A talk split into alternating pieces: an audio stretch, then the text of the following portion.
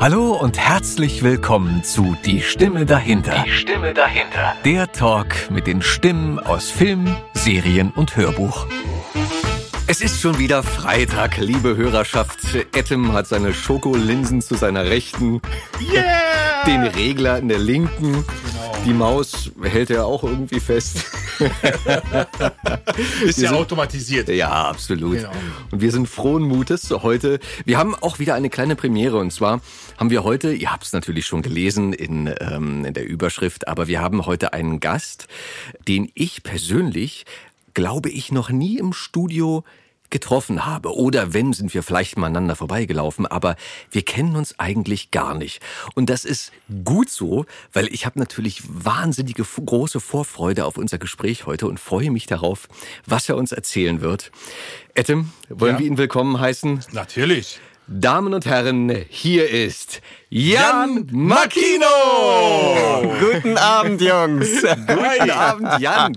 Ich freue mich riesig, hier zu sein. Vielen Dank für die Einladung. Wir freuen uns sehr, dass du uns beehrst. Schön, Genau. dass du den Weg zu uns gefunden hast. Ja, also für mich ist das ein Highlight. Ich bin ja zurzeit hier in Berlin alleine, so als Vorhut meiner Familie. Die sitzt noch in Bayern und Ja. äh, ich suche ja gerade hier Häuschen. Falls jemand irgendwie Verbindungen hat zu äh, Immobilien, sagt Bescheid. Nein, und äh, deswegen äh, arbeite ich hier so rund um die Uhr und wenn ich nicht arbeite, sitze ich dann in dieser kleinen Mietwohnung, die ich jetzt zurzeit bewohne und äh, freue mich riesig hier so einen sozialen Event zu haben. Also vielen, vielen Dank für die Einladung. Es ist ja auch in Sehr der gerne. Zeit, es ist ja auch in der Zeit gerade schwierig. Aber du, dann lass uns doch zusammensuchen. Vielleicht bauen wir ein schönes Doppelhaus oder sowas. Wir Genau, großes. Studio im ist- Keller, ein Swimmingpool. Ja. Ich habe ein paar Ideen. Das klingt sehr gut, Jan. Wir müssen uns dann darüber nochmal unterhalten. Und falls ihr euch fragt, woher ihr den Jan kennt oder woher ihr seine tolle Stimme kennt, den Jan kennt ihr natürlich aus, das ist das Erste, was aufpoppt, wenn man deinen Namen googelt. mein Natürlich. da ist er aus South Park. Ähm, ihr kennt ihn, wenn ihr Anime-Fans seid, natürlich auch aus Beyblade. Ihr kennt ihn aus Serien wie Glee, Homeland, Vampire Diaries, Bates Motel, Blue Bloods. Nicht zuletzt natürlich auch aus The Mandalorian, aus Wonder Vision. Ähm, Natürlich auch für die eingefleischten Harry Potter-Fans. Ihr kennt ihn auch als Tom Riddle aus Harry Potter. Ihr kennt ihn aus Hostel, aus Die Bestimmung und vieles, vieles, vieles, vieles, vieles mehr. Habe ich was Wichtiges vergessen, Jan? Ich habe keine Ahnung, ich habe mich an die Hälfte der Sachen, die du gerade aufgezählt hast, gar nicht mehr erinnert. Es ist so gemein, oder? In der Hülle der Fülle, die du wahrscheinlich arbeitest, vergisst man eine ganze Menge. Ja, also gerade jetzt ist ja wahnsinnig viel los im Synchron und äh, ich bin ja erst seit Oktober wieder hier in Deutschland und bin jetzt gerade wieder eingestiegen und es ist einfach zack, zack, zack, zack, zack. Und jetzt gibt's ja so eine neue App, so eine Buchungs-App und äh, statt dass mich die Aufnahmeleiter wie früher anrufen und sagen, oh, wir hätten da was, hättest du Lust, macht jetzt nur noch Ching, bitte hier und da 12.30 Uhr dort und 16 Uhr hier und deswegen ist das alles ja so ein bisschen wie in so einem Rausch gerade, ja. Absolut, das glaube ich. Ja. Umso, umso schöner, dass du dir die Zeit nimmst, zu uns zu kommen. Danke nochmal dafür. Sag mal, Jan, du bist geboren 1976. Stimmt Im- gar im- nicht, stimmt gar nicht. Nein, du bist Nein. natürlich viel jünger. Ich bin genau 1986. Nein, leider nicht. Ich, ich bin Dezember 75 geboren, aber ich habe gesehen, irgendwo steht das immer. Ich weiß nicht, wer das mal da. Ja, keine Im Ahnung. Dezember 75. Dezember 75, genau. Ah, okay. Gleicher Geburtstag wie Steven Spielberg. Ein paar Jahre Oh. später. Na, wenn das aber nichts der zu ist sagen auch, hat. auch gleicher Geburtstag, ja. Wo bist du denn geboren? Berlin. Ich, ich bin Berliner. Ich bin hier, äh, na nicht um die Ecke, wir sitzen ja jetzt hier im Osten. Ich bin damals im Wilden Westen geboren, äh, Martin-Luther-Krankenhaus. Und äh, habe die ersten vier Jahre in Berlin nur gelebt. Dann ist meine Familie nach Bayern gezogen. Äh, Und ja, da bin ich dann großenteils aufgewachsen, bis ich dann Deutschland erstmal wieder verlassen habe. ähm, in einem kleinen Ort oder in der Hauptstadt Bayerns? Oder? Da leben meine Eltern immer noch so ein bisschen südlich von München am Tegernsee. oh, schön. Ja, sehr schöne Ecke. Warte Nach, mal, warte mal. Nachbarn von Bernhard. Warte Völliger. mal, ich wollte gerade sagen, genau.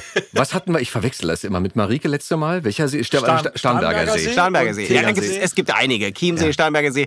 Jetzt äh, Alles wunderschön. habe ich meine Familie mal eben nach unserer Reise, als wir wiederkamen, irgendwo parken müssen. Vielleicht kommen wir da später Ja, dazu, warum jeden die Fall. da geparkt sind. Und die wohnen jetzt am Kirchsee. Also das ist nochmal ein ganz kleiner See neben dem Tegernsee. Und genau, also ja, wunderschöne Ecke. Also für Kinder ein Traum. Berge, Seen, Flüsse. Bayerisches Schuhplatten. Bier, äh, Schulplatte, genau, Kinder. Na, das ist ja noch nicht. Weißwurst. Aber sag mal, ähm, damals bist du bist ja auch in, in einer Zeit groß geworden, fernab jedes Handys, jedes Computers.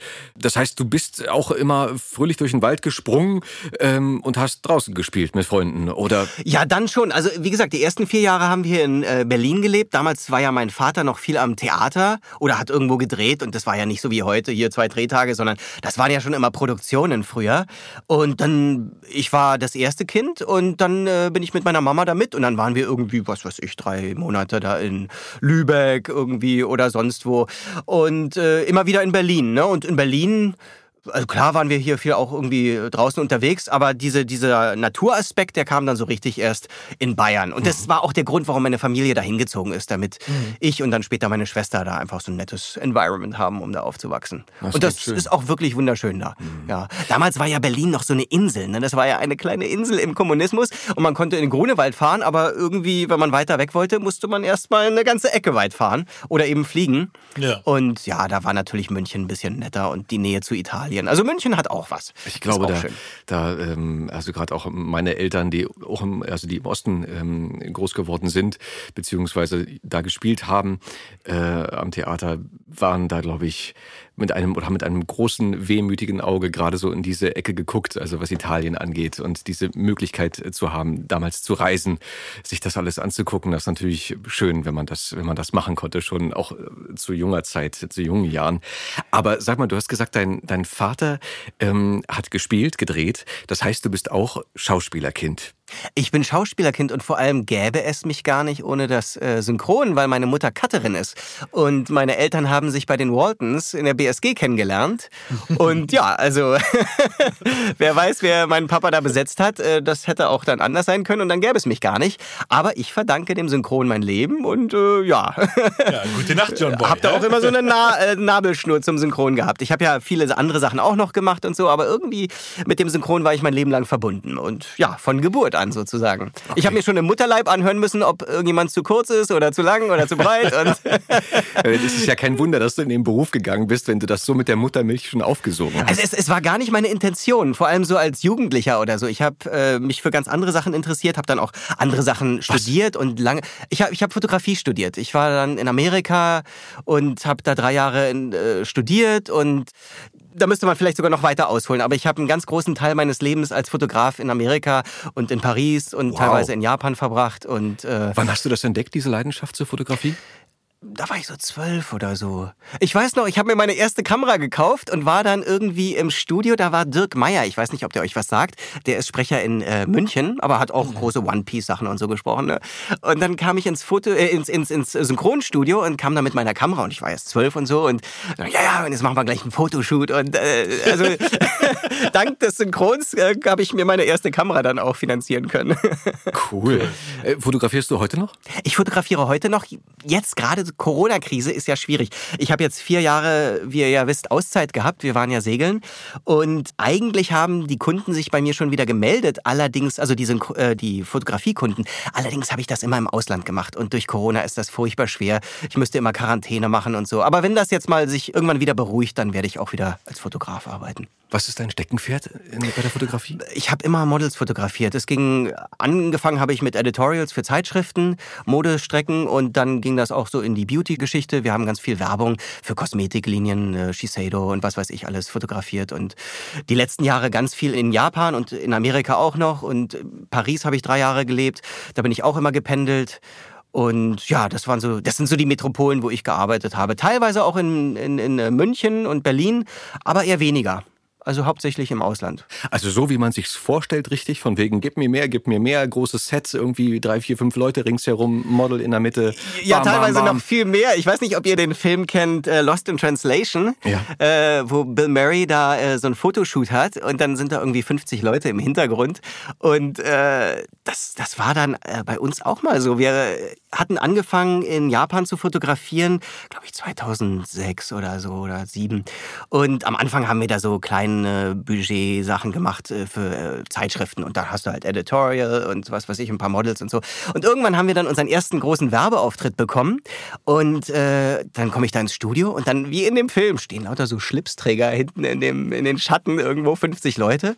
Und dann mache ich meine ersten Fotos und die gehen auf einen großen Screen rüber und keiner sagt was, Totenstille. Und ich sage, was ist denn los? Gefällt Ihnen das Licht nicht? Es ist das Model, ist der Ausdruck, was ist, was ist falsch? Und jetzt mittlerweile habe ich so lange in Japan auch gearbeitet, das ist ein ganz andere ganz anderer Kulturkreis. Das funktioniert so, wer als erster was sagt, übernimmt die Verantwortung und deswegen halten Ach die erstmal so. die Schnauze.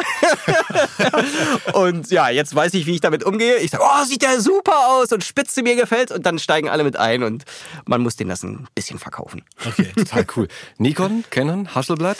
Eigentlich alles, äh, hatte ich alles mal äh, zur Zeit noch Canon wieder, aber ja, also Canon ist im Moment so mein, meine Lieblingskamera. Hat ja jeder so seine, seine Vorzüge. ja. Seine aber einfach- ich bin da auch nicht festgefahren. Also da gibt's immer, wenn was Neues kommt. Mittlerweile Sony ist auch wieder auf dem Markt und ja, bin ich also auch großer Fan von. Ja, ja. Sehr, sehr schön. Aber Wäre, wäre es möglich, ein, zwei Bilder so für unser Instagram-Account von deinen Modebildern Ja, können wir ähm, machen. ein, zwei Sachen Ja, ja. so äh, präsentieren? Beziehungsweise, äh, hast du denn einen Instagram-Account? Nein, ich bin ja jetzt, wie gesagt, seit Jahren äh, undercover off market. Wir, vor vier Jahren sind wir, oder viereinhalb Jahren sind wir los und wollten eigentlich äh, so eine Elternauszeit nehmen und das ist dann ein bisschen länger geworden. Und Was war, was war angesetzt? Wir haben gedacht, jetzt machen wir mal so ein Jahr So ein oder so. Jährchen. Ne? Mhm. Gucken mal, wie uns das gefällt. Das ist ja Wahnsinn. Aber warte, bevor wir. Bevor ich wir weiß, dazu- chronologisch dazu sollten wir da naja, mal- Ach, naja, du, äh, kein Zwang. Aber ähm, du hast deine, das heißt, du Grundschule hast du denn in Bayern gemacht, logischerweise, und bist dann da ähm, auch aufs Gymnasium gegangen? Genau, Oder genau, genau. Und- Allerdings nicht am Tegernsee, sondern ich war in Tölz. Aber das ist nebenan. der Bulle von Tölz. Der Bill Bulle man. von Tölz, genau. Äh, Da in dem schönen Städtchen durfte ich äh, meine Schullaufbahn Bestreiten. beenden. Be naja, obwohl nee, ich war dann noch auf dem College in Amerika. Aber so zumindest Abitur habe ich in Bayern gemacht, ja. Okay. Und war das denn äh, für dich klar, dass du denn danach direkt weggehst? Oder? Ja, ja, ich war ja schon vor der, vorher weg. Ich war ja. In, in der 11. Klasse? Oder? Ich, ich war als 14-Jähriger, gab es so einen kleinen äh, zweiwöchigen Austausch mit Frankreich und da habe ich mich gleich unsterblich in eine Französin verliebt und dann bin ich die ganze Zeit dahin und ich hatte aber einen sehr netten Austauschpartner, der mich dann auch immer da hat wohnen lassen, der mittlerweile eine riesen Werbeagentur leitet in Paris, mit dem ich auch teilweise noch wieder arbeite und so. Ne? Das gibt's ja nicht. Und äh, also damals war ich sehr lange in Frankreich, in Vichy und dann später in Paris. Und äh, als 16-Jähriger äh, habe ich dann gesagt, jetzt möchte ich länger weg und dann war ich ein Jahr lang in Arizona auf der Highschool. Aber sag mal, du bist, also als 14-Jähriger hast du dir schon sozusagen allein die, die Freiheit genommen zu reisen, also immer hin und her. Ja, also meine Eltern haben mich immer unterstützt in allem Ja. dem, was ich wollte. Und ich muss ja sagen, also das Synchron war ja auch immer so ein, so ein kleiner finanzieller Booster, der gesagt, ich konnte einfach sagen, so, ich fahre jetzt nach Frankreich. Also ich war jetzt nicht reich, aber ne, man konnte auch als 14-Jähriger irgendwie sagen, man möchte das und das und äh, das ging dann alles. Ne? Also das war super. Das wäre meine nächste Frage gewesen, wie deine Eltern da reagiert haben. Hast du Geschwister? Ich habe eine Schwester, die ist aber ganz anders. Die reist gar nicht gerne, ist aber Stewardess geworden. aber die liebt eigentlich ihr Bayern und möchte da bleiben und, und fertig, ja. Sie muss gezwungenermaßen reisen und du. Bei ihr hat sich irgendwie so ergeben und ich wollte immer, also ich musste raus. Also wäre ich jetzt im Osten geboren, ich hätte sofort einen Tunnel gebaut mit fünf Jahren und wäre irgendwo durchgekrochen. Ich muss, ich muss raus in die Welt. Und äh, diese Leidenschaft, also mit 14 dann das erste Mal oder durch den, durch den Austausch ähm, regelmäßig nach Frankreich zu fahren, hast du denn da schon in dem Alter direkt andere Ziele auch angegriffen oder, oder war das erstmal in Anführungsstrichen nur Frankreich? Das, das war nur Frankreich. Du meinst jetzt äh, geografische Ziele? Genau. Ja, ich habe immer davon geträumt, irgendwie äh, große Reisen zu machen. Ich habe damals als kleines Kind Petsy-Bücher gelesen. Ich weiß nicht, ob ihr die kennt. Da ist so ein Bär, was. der, der mit seinem Schiff um die Welt fährt. Und ich glaube, vielleicht zum Leidwesen von manchen Leuten, aber das hat mich sehr geprägt. Und äh, das war immer mein großer Traum, mit dem Schiff um die Welt zu fahren. Und äh, ja, jetzt ist das auch schon wahr geworden. Also wir sind nicht ganz um die Welt, aber erzähle ich nachher vielleicht noch. Erinnerst du dich gerne an deine Schulzeit zurück? Ja, ja, also ich war eine faule Sau. Ich habe nie Hausaufgaben gemacht, aber ich war immer auch, es war mir zu langweilig, nur da zu sitzen und ich habe mich die ganze Zeit mit dem Lehrer unterhalten. Insofern war der Stoff sowieso in meinem Kopf. Und bis auf Hausaufgaben war ich da immer sehr aktiv und habe ohne jeglichen Aufwand auch immer ganz passable Noten nach Hause gebracht. Das war okay. Also mir hat das viel Spaß gemacht. Weißt du, wie viele Schüler ihr wart in der Klasse? Na, wir waren so Grundschule, glaube ich, so um die 20 und dann später Gymnasium bis zu 29, 30 oder Okay. so. Und dann in, zum Schluss die Leistungskurse, die waren wieder kleiner. Da Ja. waren man teilweise sechs, acht Leute. Aber das ist ja dann wie, wie auch hier äh, Ja, in Berlin ja, irgendwie genau das, genau das Gleiche. Ja, ja. Ähm, das klingt erstmal so idyllisch, deswegen frage ich, hätte ja sein können, wenn du sagst, du hast dich mit dem Lehrer unterhalten, dass ihr halt nur zehn Kinder wart oder so, wo man das halt hätte Also ich erinnere können. mich vor allem so an diese letzten paar Jahre mit diesen Leistungs- und Grundkursen. Und da waren wir tatsächlich oft nur so zehn Leute oder acht Leute in diesen Kursen. Ne? Mhm. Aber jetzt normal, so bis, bis zur elften Klasse waren das ganz normale Klassen. Was hast du für Leistungskurse gehabt? Ich hatte äh, Englisch, weil ich das sowieso konnte. Und ich musste dann irgendwas wählen, was. Ähm, ja, du, musst, du kannst ja nicht nur Spaß machen. Ich hatte Kunst, dann, das war mein zweites Steckenpferd, das war auch super easy. Und ich musste dann Mathematik nehmen. Aber da war ich gar nicht so schlecht. Und als drittes, obwohl ich Atheist bin, habe ich Religion belegt. Nee, als viertes, weil äh, der Lehrer uns gesagt hat, ihr müsst diese fünf Seiten können und dann habt ihr das Abitur. Das war dieses Kolloquium, nur mündlich. Und deswegen habe ich gedacht, ja, dann nehme ich auch Religion. Weise Entscheidung, Ja. ziemlich gut. Wie war Mathe? Wie hast du abgeschnitten? Äh, da ich eine faule Sau bin, habe ich erst kurz vor dem äh, vor der Abiturprüfung richtig gelernt und die war dann richtig gut und vorher war ich so la la la. Hätte ich das, was ich nachher gelernt hätte, ein bisschen früher gelernt, wäre ich echt super gewesen. Aber Mathe hat mir immer Spaß gemacht. Also da habe ich jetzt auch nicht mich irgendwie reinhängen müssen. Das ging alles so. Weil es ja oftmals so, dass du sagst, entweder ist man halt eher sprachlich begabt oder halt eher künstlerisch oder halt eher in Richtung Mathematik oder sowas. Aber bei dir scheint es ja Na, ich, ich bin ein Riesenfreund von Physik und Astronomie und äh, auch heute höre ich immer diese ganzen Podcasts und es fasziniert mich, diese Strukturwissenschaften und Entdeckungen und was ist da noch möglich und in der Zukunft und so. Und von dieser Schiene hat mich einfach dieses äh, Naturwissenschaftliche immer sehr interessiert. Und die sprachen einfach vom Sozialen. Leute kennenlernen, quatschen, rausfinden, wie die leben. Ja, ist spannend. Meine Total Frau ist ja auch nicht aus Deutschland. Insofern, äh, ja. Okay, das heißt, äh, 16, äh, wir waren bei Frankreich mit 14. 16, sagtest du, war die nächste große Station. Genau, Arizona. Das war dann das, äh, nee, 11. Klasse war das ja noch nicht. Das war die 11. Klasse. Ich bin nach der 10. gegangen okay. und äh, bin dann wiedergekommen und dann hatte man mir angeboten, die gleich in die 12. zu gehen, also so, Ja. als ob ich nichts verloren hätte. Ja.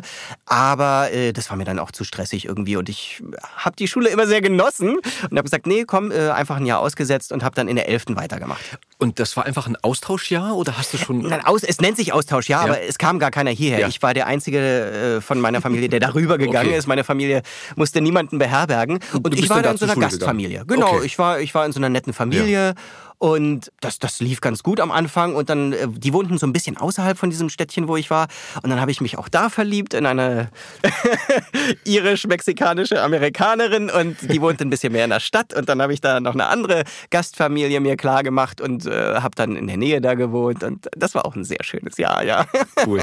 Das heißt, ihr habt euch dann getrennt danach oder? Ja, ja. Ich habe aber immer noch Kontakt mit diesen. Ach was. Ich, ich habe unheimlich viel Kontakt mit Leuten aus meiner Vergangenheit und auch äh, einigen Ex-Freundinnen, ja. Okay, aber das zeugt ja davon, dass du ein, wie sagt man so schön, ein feiner Kerl bist, mit dem man äh, nicht die Brücken abbricht, nee, sondern ich hoffe, ich hoffe. Nee, also eigentlich, wenn ich, nee, ich habe nie eine richtig sitzen lassen. Okay. Das heißt, dann hast du dann das Abi halt zu Ende gemacht und äh, wusstest dann schon genau, wie es weitergeht. Also ich wollte auf jeden Fall weg, aber es gab ja damals noch den wunderschönen Zivildienst beziehungsweise Militär. Ja. Und ich dachte, in, in äh, Garmisch, da gibt's den Hochzug. Und ich war damals unheimlich viel klettern. Also so seitdem ich 16 war, war ich unheimlich viel in den Alpen unterwegs. Sportklettern, Eisklettern, äh, Skitouren gehen. Und da gibt's den Hochzug in Garmisch bei der Bundeswehr. Und da dachte ich, ey, da muss ich hin. Und die fliegen die ganze Zeit mit Helikopter, Helis gegen. Das ist so eine, so eine kleine Spezialeinheit von den Leuten, die da nur so kurz sind. Und dann wurde ich aber, äh, ich weiß nicht, mit einem B plus oder wie das hieß, gemustert und dann brauchte man ein A plus und dann war das raus und dann habe ich gesagt, nee, dann verweigere ich. Jetzt mag ich keine Waffen mehr. Ich bin sowieso kein Militärfan, aber dieser Hochzug hatte mir das ein bisschen angetan. Und dann habe ich geguckt, äh, Zivildienst und hatte erst so eine Stelle klar gemacht als äh, Sankerfahrer. Und dann hat mir jemand erzählt, in München, da gibt's das Goethe-Institut und die suchen immer Leute, die ihre Studenten betreuen. Super Job oder so. Aber die haben nur drei Plätze für, was weiß ich, wie viel hundert Bewerber. Aber okay, ich guck mal hin. Und dann bin ich da locker flockig hin und ich sprach dann schon Französisch, Englisch und äh, ja, das, das reichte damals. Ein bisschen Italienisch konnte ich, glaube ich, schon. Und irgendwie habe ich den Job dann bekommen. Und äh, habe dann ein bisschen Auszeit gemacht nach dem Abi und war mit dem Motorrad unterwegs mit meiner damaligen Freundin. In Atoms, äh, wo wir vorhin drüber gesprochen haben, bin ich äh, mit ihr. Äh, nein, Entschuldige, da sind wir nur bis nach Griechenland gekommen. Na, In Okay. die Türkei sind wir damals nicht gekommen. Mit dem Motorrad? Mit dem Motorrad sind wir da durch Krass. Griechenland Und getingelt. Sylt? Genau, und Zelt. So wild campen und ach, das war spannend. Geil. Genau, ja. Und äh, ja, genau, also insofern äh, hatte ich noch ein bisschen Zeit, bevor dieser Zivildienst anfing und als der dann anfing, betreute ich eins der drei Wohnheime, die die hatten und war da jetzt nicht Hausmeister, sondern eher so jemand, der, der sich darum kümmert, dass das alles läuft und das organisiert. Und vormittags waren wir im Institut, drei Zivildienstleister und haben so ein Kulturprogramm für die gemacht. Äh, irgendwelche Besichtigungen. Einmal im Monat sind wir in eine andere Stadt gefahren, äh, waren in Prag und hier und dort und haben irgendwie Partys veranstaltet. Und dann hatte ich das größte Wohnheim und wir hatten so äh, Bottiche, wo zweimal im Monat die Wäsche angeliefert wurde. Das waren so 70 Liter Plastiktröge. Und ich hatte im Hinterhof so ein Bungalow und dann haben wir jede Woche diese Bottiche gefüllt mit, ich weiß nicht mehr genau das Rezept, ich glaube es waren äh, 56 Liter Rotwein, 8 Liter Wodka. Also wir haben Sangria angesetzt, Okay. aber so richtig im großen Stil. Geil. Und dann kamen natürlich alle Goethe-Institut-Studenten da in mein äh, Heim und äh, wir hatten sehr oft die Polizei da. also auch das äh, hatte ich auch wieder wahnsinnig Glück. Ich weiß nicht, warum ich... Ich, ich, ich stolper immer so ins Glück, habe ich das Gefühl. Und auch dieser Job war fantastisch. Und durch diese Zeit an dem Goethe-Institut, das war ein Jahr, äh, obwohl ich viele Überstunden hatte durch diese ganzen Partys, ich durfte dann sogar einen Monat früher gehen. Bezahlte Arbeitszeit. Und, äh, und hatte so viele Leute aus der ganzen Welt kennengelernt. Und äh, es gab, es war nicht ganz billig am Goethe-Institut, deswegen waren das viele reichere Kids, aber die hatten auch viele Leute, die ähm, Stipendien bekommen hatten. Und die kamen dann wirklich aus Tadschikistan, aus Indien, aus, aus den hintersten Ecken. Und waren fantastische Leute. Und dann dachte ich mir, hey, jetzt, äh, ich wollte Fotografie studieren, gleich im Anschluss, aber ich habe gedacht, jetzt kenne ich diese Leute. Ich besuche die jetzt. Nicht alle, aber einige. Und Ja. dann äh, bin ich erstmal los nach dem Zivildienst. Ich bin dann. Hast du die Kamera immer schon beigehabt? Kamera hatte ich da immer dabei. Okay, also Damals schon, mit Diaz. Auch schon, auch schon im, äh, im Institut sozusagen, weil das ist ja auch oft Ja. so ein Icebreaker. Da habe ich sagst, immer, komm, genau. wir machen mal ein paar Bilder Ich, zusammen. ich habe da immer ein dir paar hübsche. Mädels angesprochen und so, ey, komm doch mal mit, ich mache da mal ein paar Fotos. hab mich so als äh, Modefotograf schon mal geübt. Entschuldige, ich habe dich unterbrochen. Nein, nein, nein, nein. Äh, ja, genau. Und dann fing diese Reise an. Dann bin ich da oben nach äh, Skandinavien. Das war auch wieder so ein bisschen Open End. Und habe da die Schwedinnen besucht und dann die Finninnen. Und dann bin ich rüber äh, nach Russland. Und dann äh, ging das im Winter. Ich weiß noch, ich glaube, das war der 1. Dezember. Ging es los aus Moskau mit der Transsibirischen Richtung China. Und da kam gerade so Schnee und Dr. Chivago. Also es war richtig so, wie man sich's vorstellt. Und dann bin ich eine Woche lang in der Eisenbahn äh, da äh, durch die Mongolei nach China gefahren, kam in Peking an, habe da auch am Goethe-Institut gewohnt. Die hatten mir da so ein bisschen die Connection gemacht. Weil privat war das damals auch alles ein bisschen, das war ja noch nicht so offen wie heute, ne? Das war ein bisschen komplizierter da irgendwie. Entweder man musste sich in Hotels richtig anmelden oder so. Und dann habe ich da gewohnt und dann hatten die da so ein Mädel, die hatte, die kam aus äh, Xi'an oder so, also wirklich aus dem hintersten China und war gerade in Peking angekommen und die hatte so eine Tourist License und die durfte, die kannte Peking nicht, aber die durfte sich, wenn sie einen Ausländer dabei hat, alles angucken umsonst und mich führen. Und dann hat die mich so unter ihren Arm genommen und gesagt, hey komm, ich, ich habe diese äh, License und wir gucken uns jetzt die große Mauer an und das und das und das und das. Und dann bin ich da irgendwie ein paar Wochen mit der in und um Peking unterwegs gewesen, bis ich dann irgendwann weiter bin nach Shanghai und dann runter nach Vietnam und äh, dann Laos und ach ja, Laos war super. Aber, Da aber sag mal, aus ganz, dem ganz goldenen kurz, Dreieck Geschichten Anfang ein. 20, ne? Anfang 20? Da war ich so, ja genau, Anfang 20. Anfang Okay. 20. Und das hast du auch alles dir, dir sozusagen leisten können, weil du davor gut gearbeitet Ja, aber, hast. aber das war nun wirklich billig. Ich war da richtig Okay. billig unterwegs. Ja. Also so Couchsurfen, bevor es Couchsurfen gab. Also Okay. das war nicht teuer. Ne? Ich glaube, das teuerste war diese transsibirische, die musste ich irgendwie, das war ja damals mit Visa und so, ne, das musste man genau vorbuchen, welches Datum und so. Und das hatte ich über so eine Agentur aus München damals noch gebucht. Aber der Rest war ja dann wirklich so, äh, wo, wo ist denn hier der Bus oder das Boot? Und mein, meine, mein Steckenpferd war, ich wollte nie mit dem Flieger unterwegs sein. Und deswegen habe ich alles so mit den billigsten dritte Klassen äh, äh, Transportmitteln gemacht, die ich so finden konnte. Wahnsinn, ey. Bist, du mal, bist du mal irgendwie in der, in, in der Zeit irgendwie doller krank gewesen oder geworden? Oder? Ich hatte, ich hatte dann später in Tibet einen schweren Autounfall. Der, Wie alt warst du da? Naja, das war das Gleiche. Also so. war die gleiche Reise. Ich weiß Okay. nicht, ähm, ich, Auch war, okay. ich, ich weiß nicht, ein halbes Jahr später, also so ein Dreivierteljahr nachdem ich los bin irgendwie, war ich, glaube ich, in Tibet. Und da war auch wieder, das war damals war das Militärzone und du konntest die tibetanische Autonomiezone, wie hieß das, glaube ich, gar nicht besuchen, außer du bist Teil einer Reisegruppe, was mich wahnsinnig gestört hat. Ich wollte das alles so billig und undercover und so, aber es ging nicht, da kam man nicht rein. Und dann habe ich in Nepal, nachdem ich da äh, Tracking war, äh, so eine ja so eine Reise nach Lhasa gebucht und äh, das war ein Jeep mit äh, wir brauchten einen Übersetzer und einen Fahrer oder ein Reiseführer und Fahrer. Und dann war da noch ein Italiener und äh, mit seiner jungen japanischen Frau und ihrer Mutter. Also wir mhm. vier Gäste und, mhm. und zwei Leute. Und dann sind wir los in diesem Jeep und dann, was ich nicht wusste, an der Grenze wurde der Jeep getauscht und auf der anderen Seite der Grenze, auf der tibetanischen Seite, stand ein Jeep äh, ja, also so Vorkriegszeit ungefähr. Ne? Mhm. Und der hatte keine Anschnallgurte. Ich fand das damals äh, sehr spannend, bis wir dann diesen Unfall hatten, weil ich saß vorne rechts.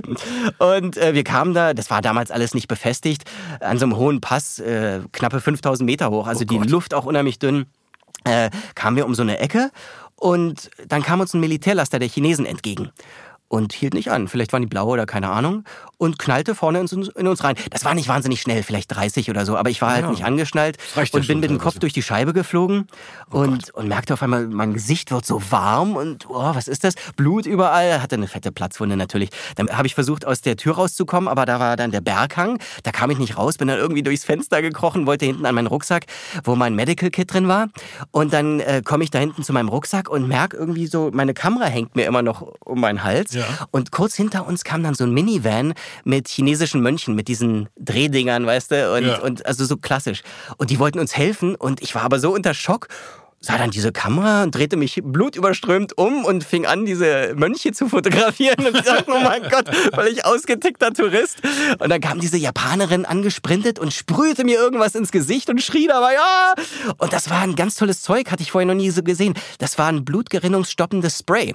Und das hat diese Platzwunde verheilt erstmal oder ja. zumindest geschlossen. Ja. Und dann habe ich noch so einen, so einen Verband bekommen und dann haben uns die Mönche mit, äh, weil die Straße war zu, da konnte man nicht mehr passieren, haben uns die Mönche mitgenommen in die letzte Stadt, das war Shigatse. Und äh, da gab es ein kleines Krankenhaus, aber das war so aus Marco Polos Zeiten. Das war mhm. so eine verlauste Matratze. Ja. Also da wollte man nicht unbedingt bleiben. Ne? Die hatten aber ein Röntgengerät, haben meinen Kopf geröntgt und haben gesagt, nee, also keine Schädelfraktur und so. Und ich hatte schon öfter mal Gehirnerschütterungen und habe mir dann auch mit der Taschenlampe ins Auge gestrahlt und die Pupille riesig groß. Also ich wusste, ich habe eine fette Gehirnerschütterung, kann man eigentlich nicht viel machen. Ich muss jetzt bloß mich ruhig halten. Ne? Und dann äh, hieß es auch, dass die äh, Militärleute äh, von den Chinesen jetzt auftauchen würden und die wollten, dass wir dann in so ein Militärkrankenhaus transferiert werden und das wollte ich alles nicht. Und dann habe ich. Aber die sind nochmal zurückgekommen. Die, sind, um die waren jetzt weg und die kamen dann. Die, du meinst jetzt okay. das Militär? Ja, genau. Also das, das Militär das hat uns dann wieder ausfindig gemacht. Wir sind alle mit diesen Mönchen da in dieses Krankenhaus. Okay. Genau, und ich wollte da nicht bleiben. Und dann habe ich diese Mönche gebeten, weil ich wusste, ich habe eine Gehirnerschütterung und da kann man nicht viel machen. Ähm, habe ich gesagt, hey, könnt ihr mich nicht mitnehmen? Ich brauche bloß irgendwo ein kleines Zimmer, wo ich mich ein paar Tage hinlegen kann. Alles und dann haben Englisch? Die, also Englisch? Das war ja Englisch. Ja, die okay. sprachen alle ganz okay. gut Englisch. Und dann haben die mich mitgenommen in ihr Kloster. Das klingt jetzt so romantisch. Das war jetzt nicht, das war ja alles zerbombt von den Chinesen. Das war so ein Betonbau. Aber ich habe dann so eine kleine Klause da bekommen und so eine Pritsche. Und dann durfte ich mich da hinlegen, habe mir die Augen verbunden, Ohrenstöpsel in die Ohren und habe gesagt, hey, jetzt äh, mal ruhig. Mhm. Und dann haben die mir immer alle paar Stunden was zu essen gebracht. Und jedes Mal, wenn die kamen, habe ich ein bisschen schlechter gesehen. Bis ich zum Schluss nur noch so Umrisse, Schatten und hell und dunkel sehen konnte. Da dachte ich, scheiße. Also da habe ich dann ein bisschen Schiss bekommen. Und ja. ich wusste, wenn du 48 Stunden überlebst, dann hast du keine Hirnblutungen und dann ist okay. Aber es war noch nicht 48 Stunden und ich sah kaum mehr was. Und dann dachte ich, mein Gott, also jetzt solltest du doch gucken, dass du in ein richtiges Krankenhaus kommst. Und da gab es, das wusste ich schon, in Lhasa ein Krankenhaus äh, von von den Italienern gebaut und es sollte wohl top in Form und alle schicken Sachen da sein. Und dann habe ich gesagt, hey Leute, könnt ihr mich irgendwie nach Lhasa bringen? Dann haben die mich zur Straße gebracht und einen Laster angehalten. Und dann bin ich 13 Stunden hinten auf dieser Ladefläche meistens durch die Luft geflogen bei jedem Loch, äh, nach Lhasa da irgendwie gekommen. Und als die mich, als der Lastwagenfahrer mich da abgesetzt hat, habe ich echt nichts mehr gesehen. Da war ich komplett blind. Okay. Dann haben die mich da untersucht und dann bla bla bla und so und meinte, äh, no problem, no problem. Und dann habe ich gesagt, nee, problem, I don't see anything. und die wussten dann aber auch nicht, was sie mit mir machen sollen. Die haben mir dann Sauerstoff gegeben, weil auch Lhasa, glaube ich, auf knapp 4000 Meter ist oder so. Ne? Und äh, dann lag ich da erst mal ein paar Tage und dachte jetzt, äh, das ging dann immer so auf und ab mit meiner äh, Sehfähigkeit und war nicht so richtig toll. Und ich habe dann auch noch gegessen, was die mir gegeben haben. Ich war vorher mal ziemlich vorsichtig, nur abgekochte Sachen und so. Mhm. Und habe dann auch noch unheimlich Durchfall bekommen und habe dann auch noch so einen Blutsturz bekommen, als ich da auf dieser Toilette hockte. Weißt du, da hockst du dann, die haben ja. nur so Löcher. Und dann wollte ich mich da aber nicht äh, in den Dreck legen und bin dann noch zurück zu meinem Bett. Und das war dann auch noch, als ob jemand so das äh, Volume runtergedreht hätte. Und dann dachte ich, toll, blind, taub, echt super, Volltreffer. Das kam dann aber wieder und dann hatte ich erstmal einen Tinnitus, aber der ging dann auch erstmal wieder weg. Und ich wollte die ganze Zeit irgendwen wissen lassen, wo ich bin. Ja, das, das wollte ich dich gerade genau. fragen. Und dann haben die mir immer so, so Formulare gebracht, die ich ausfüllen musste. Aber du konntest ja nichts sehen. Ich konnte nichts sehen und das war äh, drei Durchschläge auf Chinesisch, weil äh, Militärzone, kannst du nicht einfach so anrufen. Und irgendwann kam dann ein netter äh, belgischer Typ, der für irgendeine NGO gearbeitet hat, ins Krankenhaus und hat gesagt, hey, ich habe gehört, hier liegt ein Westler, ob ich irgendwas bräuchte. Sage ich, ja, ich brauche was. Und der hat sich dann um mich gekümmert. Der hat dann äh, ein paar Leute kontaktiert, dann wusste meine Versicherung, wo ich bin und die, äh, hat ein Ausflugticket für mich besorgt und dann bin ich zwei Wochen nach dem Unfall wieder nach Kathmandu geflogen. Dann bin ich dann geflogen, aber das ging dann auch nicht anders. Und äh, dann kam ich in Kathmandu an. Das ist nur auf 1200 Meter. Bin so da wieder. Krankenmaschine oder? Nee, oder? ganz normal, ganz okay. normal. Die haben mich da einfach reingesetzt. Das heißt, es kam soweit wieder die Sicht, dass ja, du also ich konnte konntest. dann so schemenhaft sehen und so. Das, das pendelte immer so. Ne? Aber wie, wie, wie muss man sich das vorstellen? Du siehst dann schwarz oder? Also zur schlimmsten Zeit habe ich schwarz gesehen, aber oft habe ich auch einfach total verschwommen gesehen. Okay ja, oder, oder viel zu grell, das Auge konnte nicht richtig akkumulieren oder es funktionierte nicht so richtig, ne? Okay. Mal so, mal so. Und als ich dann in Kathmandu ankam, bin ich dann einfach in das Hotel, wo ich schon vorher mal war und habe irgendwie drei Tage durchgeschlafen. Und als ich aufwachte, ich sag mal zu 60 Prozent war ich dann wieder hergestellt. Und dann habe ich mich da zwei Wochen erholt und es ging dann auch. Also vielleicht liegt es auch an dieser Höhe, wenig Sauerstoff gehabt, Mhm. Kam wahrscheinlich einiges zusammen. Also die Theorie, ich war dann später mal, ein paar Monate später in Deutschland beim Augenarzt. Die Theorie war, äh, wie in so einem schlechten Comic, sind meine Augen so nach vorne rausgeploppt und dabei hat sich der Sehnerv gestretcht und hatte dann so ein Hämatom an dem Sehnerv. Und als ich dann auf diesem Laster transportiert wurde, ist dieses Hämatom so dick angeschwollen, dass es dann den Sehnerv richtig abgedrückt hat. Ah. Das war eine Theorie, keine Ahnung. Okay. Ich bin kein Arzt, aber könnte ich mir gut vorstellen. Und Klingt erstmal plausibel. Toi, toi, toi, keine bleibenden Schäden gehabt. Ein Glück. eine kleine Harry Potter-Name auf der Stirn habe ich noch. aber eine tolle Story hast du damit Meine Güte, zu erzählen. Ey. Ja, du, also ach, so viele schöne und traurige und, und spannende Erlebnisse. Also vorher war ich noch in Indien ein paar Monate. Also was für ein Kontinent. Äh, hauptsächlich im Norden unterwegs. Da hatte ja. mir der ähm, Institutsleiter vom äh, Neu-Delhi äh, Goethe-Institut hatte mir seine Enfield, so ein richtig schönes Motorrad, so eine indische Maschine geliehen. Und dann bin ich da über diese äh, schrecklichen Straßen äh, gefahren. Ein kurzes Erlebnis schiebe ich ein also die hatten auch nie nachts Lichter an und Bremsen waren auch optional. ich habe einen Laster gesehen, da standen irgendwie 20 Leute hinten auf der Ladefläche, der hatte keine Bremsen. Wenn die bremsen wollten, haben die Ketten runtergeschmissen und an, am Ende der Ketten waren so Betonblöcke. Und das war so der Anker. Und dann stand der irgendwie nach 50, 100 Metern. Also das war Indien damals und Motorradfahren war da. Also dass es mich nicht da schon erwischt hat, war eigentlich sowieso schon äh, ein Wunder. Sagen, weil ich meine, also auch mit dem Unfall mit dem Jeep hätte es ja durchaus sein können, dass ihr den Abhang runterstürzt. Ja, die andere so. Seite, da wären wir das, weg gewesen. Das wäre es dann gewesen. Aber du, wie gesagt, irgendwie, ich, ich habe so oft Glück gehabt, auch beim Klettern. Es gab oft so irgendwelche Felsstürze oder, oder Lawinen, wo ich sage, puh, ja, wenn du da ein paar Meter weiter rechts gewesen wärst, dann wärst du nicht mehr da. Ich glaube Glück. ja, aber es, ich weiß nicht, ob es nur Glück ist. Gerade so im alpinen Bereich entwickelt man ja auch so ein bisschen so, eine, so, so ein Bauchgefühl. Einen ja. sechsten Sinn vielleicht, ja, ja, ne? so dieses Gucken oder auch Fühlen, wie du sagst. Ich, ich war jetzt letzten Sommer mit meinem Sohn, den wollte ich jetzt auch so ein bisschen an dieses Alpine ranführen, waren wir auf der Lamsenspitze. Das ist so ein richtig schöner Berg im Karwendel, auch Klettersteig und das war das erste Mal für ihn. Und dann ging dieser Klettersteig los und dann gab es links so eine alte Scharte, wo früher der Klettersteig äh, durchging. Und dann sind wir erst da durch diese Scharte und ich hatte dieses Bauchgefühl und dachte, Oskar, komm, äh, wir gehen auf die andere Seite. Und dann sind wir so ein bisschen über so, so Geröll gequert, was auch schon so mir ein bisschen Bauchschmerzen gemacht hatte. Wenn du da abgehst, bist du nicht tot, aber äh, zehn Meter Geröll runter muss auch nicht sein. Mhm. Und keine fünf Minuten später kam wirklich ein Bierfass großer Felsen diese Scharte runter. Und ich habe immer, da habe ich dann zum ersten Mal gedacht, ich war ja da mit meinem Sohn unterwegs, was machst du? Du bist in so einer kleinen Scharte und dann kommt dieses Ding auf dich zu. Ich, ich glaube, ich hätte meinen Sohn genommen, über das Ding noch geschmissen und wäre platt gewesen. Also äh, es gibt oft so Situationen, ne, wo du denkst, war knapp. Mhm. Aber toi, toi, toi, ich sitze noch hier. Kennt fast ja. jeder, der noch hier ist. Das, genau. Der hat sowas mal es gibt erlebt. auch welche, die nicht mehr hier sind, ne? Ja, ja, weiß ja. Gott, ja, absolut, ey. Ja. Meine Güte, ey. Und nach diesem äh, Unfall, hast du denn, ähm, hast du deine Reise dann einfach fortgesetzt oder bist du dann erstmal nach Hause?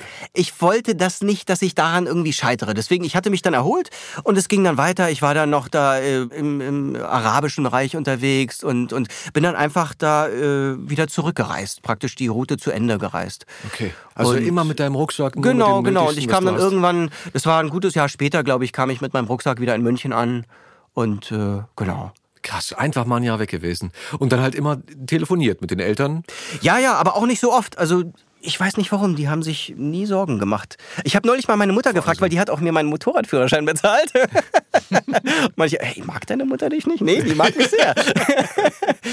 die hat immer gesagt, irgendwie, ey, wir wussten, du machst es schon. Keine Ahnung. Cool. Also ich bin mal gespannt. Meine, meine Söhne sind äh, auch richtige energiegeladene Actionbolzen ich, ich weiß nicht, wie ich reagiere, wenn die dann sagen, hey Papa, kauf mir ein Motorrad. Ich weiß es nicht. Du hast äh, zwei? Ich habe zwei, ja. Okay. Der eine acht, der andere vier. Okay. Siehst du, bei mir war es so, meine Eltern haben gesagt, wenn du kein Motorrad fährst, dann äh, kriegst du ein Auto, wenn du fahren ja. darfst. So. Und äh, das war dann halt immer so der Deal, den wir gemacht haben. Deswegen, ich habe zwar meinen Mopedschein angefangen, ja. äh, nur um die Probezeit zu überspringen, dass ich dann halt da schon fahren kann, also Auto fahren kann, wie ich will. Äh, hab's aber auch irgendwie doch nicht zu Ende gemacht, äh, weil dann der Winter kam und hab's dann echt verbaselt, so verplant halt. Ähm, und bin seitdem echt nur Auto gefahren fahren. So. Aber ich, ich weiß, dieses, ich kenne dieses Gefühl natürlich, wenn du auf dem, äh, auf dem Bock sitzt und du fährst über eine Straße, es ist natürlich was ganz anderes. Es ist natürlich ein traumhaftes Gefühl. Also jeder, der eine Affinität dazu hat oder äh, generell zum, zum motorisierten Fahren, glaube ich, weiß ja. Äh, um diesen schönen Umstand. Insofern ja. dann auch noch in fremden Ländern das zu machen, Wahnsinn. Ey, ja, ja, es war dieses Easy Rider-Gefühl. Ne? Irgendwo draußen campen im Straßengraben oder irgendwelchen Ruinen und es ist ja, das sind schöne Erinnerungen. Mhm. Voll ja, gut. Die Fotos hast du bestimmt noch, ne? Habe ich auch noch. Ja. Aber im Verhältnis, irgendwann Weihnachten sind wir mal durch diese Diakästen, ne? Und von meinen Fotoshoots, da, weißt du, gehe ich irgendwie Nachmittag hin und komme mit 2000 Fotos nach Hause. Ja. Ich glaube, die ganze Reise hatte damals irgendwie, weiß nicht, 1000 Fotos oder so, weißt du? Geil. Jedes Dia hier war, ne, war ja auch damals teuer und ja, klar, logistisch. Du musst den Film irgendwo entwickeln lassen und, ne, das. Klar, ich meine, du hattest ja 24 oder 36 Bilder gehabt. Ja. Und dann hast du es schon halt mit Bedacht fotografiert. Ja, ja, genau. So, was fotografierst ja. du? Ach komm, die Grotte habe ich schon jetzt zweimal fotografiert, sechsmal fotografierst du sie nicht. Hebt ihr nochmal für genau. die nächste Stadt welche auf. Genau. Und ja, heutzutage heute, heute Vollautomatik und gib ihm. es, es, war ja auch so die Magie dabei. Ne? Du wusstest ja gar nicht, was du auf dem Film hast, bis du das dann Wochen später teilweise erst entwickelt hast. Ne? Außerdem, ja, ich weiß noch, als die erste Digitalkamera in meine, in meine Hände fiel, äh, dachte ich, ist das, ist das krass. Alter, du machst ein Foto und du siehst direkt danach, wie das Foto aussieht. ja, ja. Boah, ist das toll. Und heutzutage, die Kids heute denken sich so, was erzählt er? Was will er? Ja, ja. Ist doch voll, genau, voll normal. am Anfang haben wir noch mit Polaroids dann bei den Fotoshoots immer geguckt, ob das Licht stimmt. Ne? Und dann wurden die Filme kurz eingeschickt und dann hast du erstmal, das nannte sich Clips, da wurden die ersten, also dann beim Mittelformatfilm, ja. wurden die ersten zwei Frames abgeschnitten in der Dunkelkammer äh, entwickelt und dann hast du gesagt, ja, pushen wir das oder pullen das. Also kannst dann noch ein bisschen äh, an der Entwicklung rumfummeln, dass dann die Belichtung perfekt ist. Ne? Also das mhm. gibt's ja alles Heutzutage nicht mehr. Ne? Lightroom, Photoshop, äh, genau, ein, genau. zwei Klicks. Aber rechts. auch faszinierend. Also das haben wir auch lange gemacht mit Photoshop und ja, es hat auch seine Magie. Ist anders, genau. Ist, anders, ist halt eine ja. andere Welt. Ja, ja. Und dann wieder zurückgekommen äh, nach, nach, dieser, nach diesem Jahr, nach dieser tollen Reise. Was dann? Was, was stand für dich an? College? Na, dann stand für mich College an in Amerika und äh, ich wusste aber das auch noch nicht, ob ich mir das überhaupt leisten kann. Äh, oder vorher wusste ich das nicht. Aber ich hatte dann auch in der Zeit ziemlich viel synchronisiert vor meinem Abi und dann wurde es schon klar, so ja, so, so den Anfang kann ich mir schon mal leisten. Ne? Und dann habe ich mich da beworben, aber ich war dann noch eine Zeit lang erstmal noch in München, habe da auch noch synchronisiert, weil du musstest dich da bewerben und die haben einen auch nicht sofort angenommen in Kalifornien. Und in der Zeit hatte äh, South Park angefangen. Mhm. Und ich weiß noch, der erste Anruf nach meiner Reise war Susanne Mitterbichler und hat gesagt, hey, ich habe hier eine total schräge Serie und, und habe sofort an dich gedacht, dachte ich, ja, äh, schräg passt, ich hatte gerade einen krassen Unfall und ich bin immer noch ziemlich schräg drauf. Und äh, genau, und dann äh, seitdem 22, 23 Jahre her, oder, ja, ungefähr, äh, da haben wir mit South Park angefangen. Kyle und seine Freunde. ich weiß noch, als es rauskam, ich war gerade ähm, mit der Schule, glaube ich, wir hatten so, so ein paar Wochen, waren wir in Frankreich an der, an der Côte d'Azur und da kamen in Deutschland die ersten Folgen raus und ich habe echt geguckt, wie ich irgendwie an diese Folgen rankam. Und es lief natürlich auch in Frankreich im Fernsehen, dann halt auf Französisch, aber es war egal. Wir haben, wir haben das echt gesuchtet damals. Das war, das war wirklich ein mega Hype. Und ich weiß nicht, ob die Kids heute das auch noch gucken, aber es die läuft ja immer noch. Ne? Es scheint ja sein Publikum zu haben. Ne? Es läuft immer noch. Ja. Ich habe gerade die nächsten Termine bekommen. Und wie hast du es jetzt in den letzten vier Jahren gemacht? Ich habe ja meine, meine Auszeit langsam ausfaden lassen. Also es, ich glaube, ich mussten bloß zwei oder drei Sachen umbesetzen. Und South Park ist ein oder zweimal im Jahr. Und wir waren ja erst mal im Mittelmeer unterwegs und dann zum Schluss in der Karibik. Und ich habe dann gesagt, du, dafür komme ich. Also bin ich halt zweimal im Jahr hergekommen okay, und habe okay. Geil. Ah, okay. Hast dich in den Flieger also, gesetzt, mhm. die Familie ist dann dort geblieben, genau. wo sie war genau. und dann hast du gearbeitet. Und genau. Es ist ja, viele Leute denken ja South Park, Riesenproduktion. Es ist ja für mich dann doch nur ein Tag oder eineinhalb, zwei Tage. Mhm. Naja, klar, wenn man ja. ordentlich durchzieht, genau. dann geht das ja und halt auch voll Profi ist äh, und das halt auch mit der Mutter mich aufgesogen hat, dann kann man das natürlich mal machen. Aber sag mal, das hat dann geklappt mit dem College in Kalifornien? Das hat dann geklappt äh, und ich durfte dann äh, da anfangen und äh, das war in Santa Barbara, Kalifornien. Oh, schön, toll. So ein bisschen nördlich von Los Angeles. Ja. Und äh, ich weiß noch, als ich bei diesem äh, ersten Besuch, Bewerbungsgespräch da war, die haben so eine Villa am, also die haben drei verschiedene Campuses, wie heißt das auf Deutsch? Äh, Campi? Campi, Campi, ja, also äh, Campusse? Äh, Schulgelände. Ja. Und das eine ist so eine Villa am Hang und dann begrüßt dich da diese Administratorin, die hieß Inga Kautzmann, die war mal Model, war auch eine Deutsche, kommt so eine blonde, lange, dünne Frau im Hintergrund, der Pazifik, der glitzert. Also da kannst du gar nicht mehr Nein sagen, egal was das kostet. Da ich gesagt, ja, ja, ja, ich will hier studieren. Und äh, wie gesagt, ich konnte mir nur die ersten eineinhalb Jahre leisten, weil das war äh, damals wirklich nicht billig. Und mein Papa meinte damals, ja, dann mach jetzt mal und dann gucken wir mal später. Ne? Und ich habe dann da angefangen zu studieren habe dann auch immer wieder das äh, unterbrochen, um irgendwelche Praktika zu machen, um noch mehr äh, Sachen zu erfahren, ohne jetzt immer diese sehr teure Schulgebühr bezahlen zu müssen. War da ein paar Monate in San Francisco und habe da meine Erfahrungen gemacht und so weiter. Und äh, nachdem diese eineinhalb Jahre Grundstudium vorbei waren, hatte ich im Prinzip schon alle Sachen belegt, die ich machen wollte. Ich wollte nie Autos fotografieren, ich wollte nie Hamburger fotografieren, ich wollte immer Frauen fotografieren. Und ich hatte alle People Classes, alle Portrait Classes, habe ich alle Lighting Classes, hatte ich alles belegt und dachte eigentlich, also jetzt vom technischen weiß ich jetzt nicht, ob ich das noch bezahlen muss. Und musste mir erstmal so ein bisschen Auszeit dann nochmal nehmen. Und dann bin ich von Kalifornien nach Italien ein halbes Jahr in so eine italienische Fotoschule, die fast nichts gekostet hat im Verhältnis. Und dachte mir, du übst jetzt einfach mal das, was du gelernt hast und gehst nach Italien und, und probierst dich einfach mal aus und dann guckst du weiter, ob du noch weiter studierst oder was sich dann ergibt. Und dann war ich ein halbes Jahr in Italien. Die Schule war wirklich überhaupt nicht vergleichbar. Aber ich hatte, vormittags war ich immer in der äh, Sprachschule, habe Italienisch gelernt. Ich war da mit einem Kommiliton aus L.A., also wir waren da zwei Jungs und hatten eine total nette Wohnung da in der Nähe vom Dom und haben da immer Partys geschmissen für die Mädels aus der äh, Sprachschule und von den Models, wo ich ein paar Connections hatte. Und also war auch eine schöne Zeit. Cool.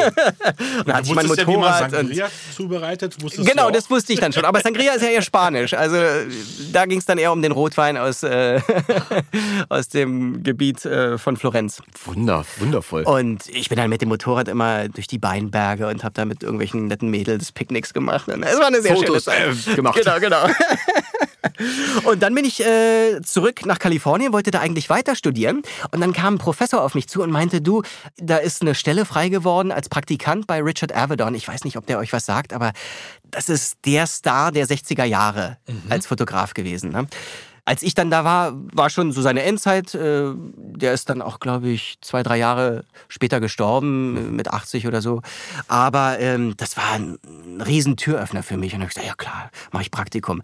Und das fing dann äh, ein bisschen später an. Dann bin ich äh, mit meinem Auto von Kalifornien rübergefahren nach New York hatte noch zwei Monate, habe mir da in der Zwischenzeit noch ein paar Sachen angeguckt, die ich noch nicht kannte und kam dann in New York an und habe da erstmal Praktikum gemacht bei Richard Avedon und die haben mich dann auch als Assistent übernommen und dann durfte ich von da aus zu Annie Leibovitz, die ist noch ein bisschen berühmter, vor allem in den 80ern. Die ist, die kenne ich ja. Und das, und das waren wirklich so Türöffner für mich. Mhm. Und seitdem ging das dann immer so, da ging eine Tür auf, da ging eine Tür wow. auf. Ne? Und dann habe ich meine Frau kennengelernt in der Zeit. Die, äh, Wo hast du sie kennengelernt? In Kalifornien hatte sie studiert und war auf der gleichen Uni. Da haben wir uns aber nie gesehen. Sie war, sie ist gleich alt wie ich, aber sie war so ein bisschen vor mir, weil ich hatte ja ein bisschen Reise gemacht und ein bisschen Zivildienst und so. Und sie hatte direkt nach ihrer äh, Highschool angefangen. Und sie ist Japanerin hatte auch äh, einen Großteil ihrer Jugend schon auf der Highschool in Amerika verbracht, in Modesto, und hatte dann in Kalifornien studiert und ein Jahr später, nachdem ich dann da angefangen hatte, habe ich meine Frau kennengelernt, weil ein Professor aus Kalifornien in New York war und hat da so eine Guest Lecture gegeben. Und das war eine relativ kleine Uni und da waren vielleicht 15, 20 Leute aus dieser Uni, die in New York gearbeitet haben. Und die haben sich dann alle abends zum Dinner getroffen mit diesem Professor und auch mein äh, Kollege, ein Assistent, hat gesagt, hey komm, wir gehen alle zu dem Dinner und dann äh, komm doch bei mir vorbei, hol mich ab und dann gehen wir da zusammen hin. Und seine Mitbewohnerin war meine Frau. Dann ging die Tür auf und äh, seitdem bin ich mit das meiner ja Frau zusammen. Auch, auch eine, wie eine Fügung. Also wenn du sagst, die Tür ging auf ja, und da stand wirklich, sie und auf einmal so. macht's, macht's äh, ja, ja. Bam. Und, und dann saßen wir bei diesem Dinner nebeneinander und wir haben rausgefunden, unser Lebenslauf, sie kommt aus Japan, ich aus Deutschland, aber total ähnlich. Wie gesagt, beide Highschool, beide Kalifornien. Wir hatten am gleichen, im gleichen Studio in San Francisco Praktikas gemacht, kannten da die gleichen Bäcker und äh, waren gleich auf dem gleichen Level. Und selbst ihre erste Kamera äh, war die gleiche wie meine.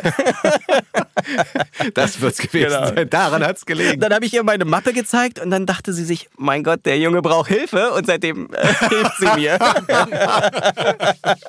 Ist das süß. Genau. Und dann haben wir damals angefangen, unsere ersten Jobs zu fotografieren zusammen. Das heißt hier als Team. Als Team, genau. Paar und Team. Genau. Und das wurde euch nicht zu viel, dass man sagt so, also am Anfang natürlich nicht, aber später, dass man sagt so, oh, man, jeder hat trotzdem noch so sein eigenes Ding. Nein, ihr, ihr also wir passen da so gut zusammen. Wir, wir waren jetzt auch jahrelang segeln. Also wir können sehr lange sehr nah aufeinander. Ohne Probleme. Schön. Ja. Aber wir können auch, auch mit Distanz. Also ich bin äh, dann aus New York, irgendwann lief dann mein, mein Visum aus. Und äh, ich musste dann ausreisen. Meine Frau hatte eine Green Card, aber heiraten hatten wir damals noch nicht angedacht und so. Und ich bin dann nach Paris. Erstmal auch als Assistent und dann später als Fotograf. Und dann äh, kam sie immer nach Paris. Und um ihre Green Card zu behalten, die hatte sie noch nicht so lange, musste sie auch immer jedes Jahr in Amerika arbeiten und hatte dann über so eine japanische Agentur äh, in Hawaii für so eine Hochzeitsagentur Fotos gemacht. Super. Und war dann immer ein paar Monate in Hawaii. Und dann kam ich in dieser Sommerpause, die in Paris ist, immer nach Hawaii und im Winter und saß da am Strand und sie hat gearbeitet. Für mich hätte das so bleiben können, aber sie sagte, nö, das, nach drei Jahren wollte sie nicht mehr. Und wir waren dann... Äh, auf Oahu? Genau, auf ja. Oahu in Waikiki. Ja. Ist ja auch nicht weit von Japan. Also da nee, da sind ja auch wahnsinnig viele Japaner. Ja. Und da kommen auch ganz viele Japaner hin, um zu heiraten und deswegen japanische Hochzeitsagentur da. Ah, genau. Super. Ja. Und nee, aber sie kam dann immer zu mir nach Paris und in der Zwischenzeit hat man damals geskypt. Und ja, dann waren wir eine Zeit lang in Paris. Und dann habe ich angefangen, wieder zu pendeln nach München. Irgendwie hatten die gehört, hey, du kommst auch wieder zum Synchron. Ja, ja, klar. Und ich hatte dann auch immer South Park. Also das war, South Park war immer Jahren so der... War das, war das jetzt? Ach, das, das war so in den... Wann kam der zweite Harry Potter raus? Weiß ich nicht mehr. Da war ich nämlich hatte Harry Potter in München aufgenommen. Kammer des Schreckens? Kammer des Schreckens und dann, ich, vielleicht 2003 oder so, vier? Ich weiß es nicht. Und, äh, und ich bin dann immer mit dem Zug hin und her gependelt, mit diesem Nachtzug. Das war wie eine Zeitmaschine. Da steigt man in Paris um halb zwölf ein und ist acht Uhr morgens in München. Also das war super.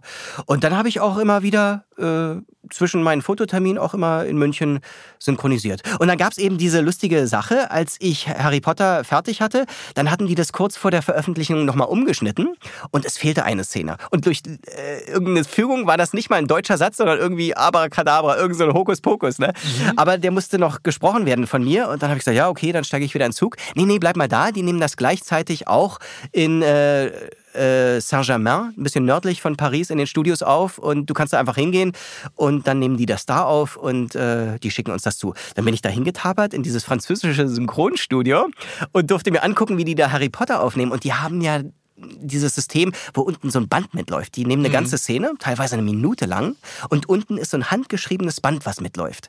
Und das ist so ein bisschen wie Karaoke. Du, die lesen dann dieses Band und die Labiale sitzen dann auch da, wo die geschrieben sind, weil dieses Band ganz verrückt nicht gleich schnell läuft. Mhm. Das, das verändert die Geschwindigkeit. Also völlig verrückt. Ich glaube, wenn man da als deutscher Synchronsprecher anfängt, man wäre völlig verloren. Aber die fuchsen sich da irgendwie ein. Was ich finde, was da zu kurz kommt, die gucken halt auf den Text mehr als aufs Gesicht. Und bei uns finde ich, die Mimik, die spielen wir viel besser mit mhm. als die Franzosen. Mhm. Okay, also wir, äh, ja. die, ist die deutsche Synchro Ich finde ja. Besser. Ich finde ja. Ich habe es mir auch in Italien mal angeguckt und ich habe auch eine Zeit lang in New York äh, synchronisiert. Mhm. Und Deutsch oder Englisch dann? Erst Deutsch und dann durfte ich manchmal ein paar Nazis sprechen. Gibt ja immer ein paar. natürlich. Was sonst? Was kann man als Deutscher in, in Amerika anderes sprechen als Nazis? Ja, genau. Aber das ist, äh, das ist eine andere Geschichte. Stopp, stopp, stopp, stopp, stopp.